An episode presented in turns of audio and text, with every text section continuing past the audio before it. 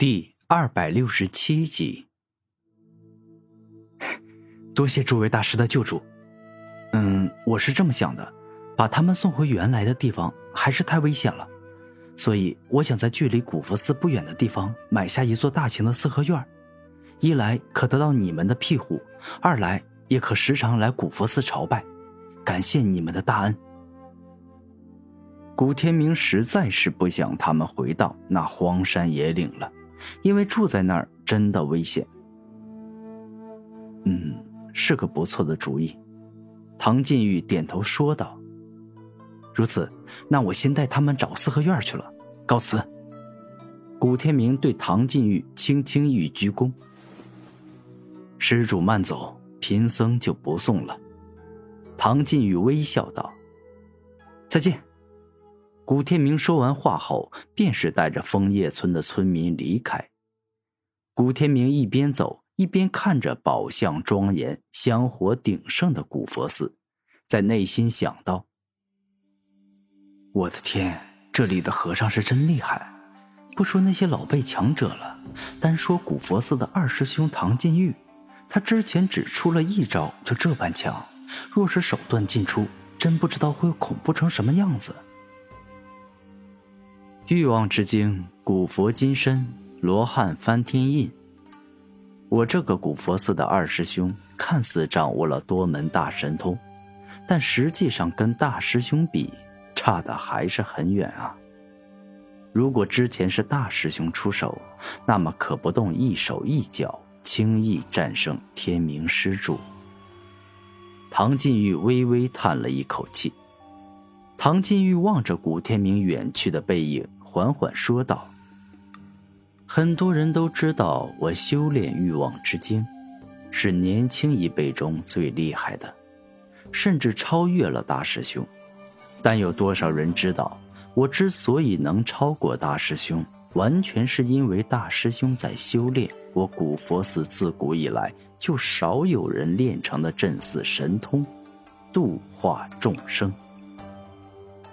度化众生的力量。”可是比我的欲望之精强太多了。大师兄极少在人前施展，也就只有我亲眼见过一次。自那以后，我才明白这世界没有什么存在是度化不了的，哪怕是一棵没有情感的树。唐晋玉先是这般一说，而后继续道。我的欲望之精对心智坚定、不贪不懒之人效果比较小，但度化众生就不一样了。它是无敌的，它没有缺陷。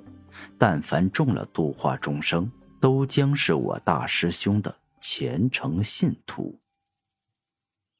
当古天明带众人出寺庙后，想要给予枫叶村村民大量钱财，但他们尽皆摇头，认为这样不好。过多的金钱会让人堕落，忘记了依靠双手努力获得自己该有的幸福。于是乎，古天明只给他们买了大型四合院以及一些伙食的费用，之后他们便一个个要自力更生了。当解决了枫叶村一事后，古天明便是离开南大陆，继续去执行所接下来的各种任务。时间悠悠，两个多月后，伴随着古天明完成了一个又一个惩奸除恶的任务，吸收两颗超凡灵丹后，他的修为也突破到了五十一级。这一刻，古天明在半空中自由的飞翔，到达了超凡境后，超凡者就会像婴儿天生会呼吸、胃天生会消化食物一样。轻松的掌握御空飞行之法。我突然感觉吞噬万物的武魂能力比时间武魂的能力要容易使用一些。这并不是说吞噬万物武魂比时间武魂要好，而是吞噬万物武魂每提升一个境界，就会觉醒一个能力。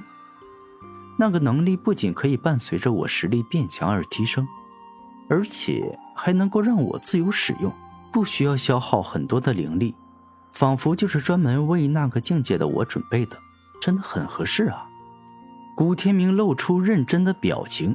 相比于发动时间武魂所需要消耗的灵力，吞噬万物武魂对于灵力的消耗真的很少。现在我已经五十一级了，但自从到达超凡境后，我几乎没动用过不死之体的能力，因为打欧阳鬼师时，光想着用时间武魂了，没用不死之体的能力。而之后的任务，敌人实力都不是特别强，不需要动用不死之体的能力。普通人到达超凡境之后，可以做到瞬间断手再生。如果断了一条胳膊，除非那条胳膊完好无损，并且被自己找回来，重新安装在肩膀上，否则等同于直接重伤。猛然，古天明双目一亮，肩膀处血肉蠕动，而后竟是瞬间再生了一条崭新的手臂。而他之所以能够这样，除了这个能力外，还跟他吞噬众多灵兽、拥有着超强生命力有关。再生一条手臂，真的对自己消耗很大呀！这里消耗的不仅是肉身之力，灵力亦是消耗不少。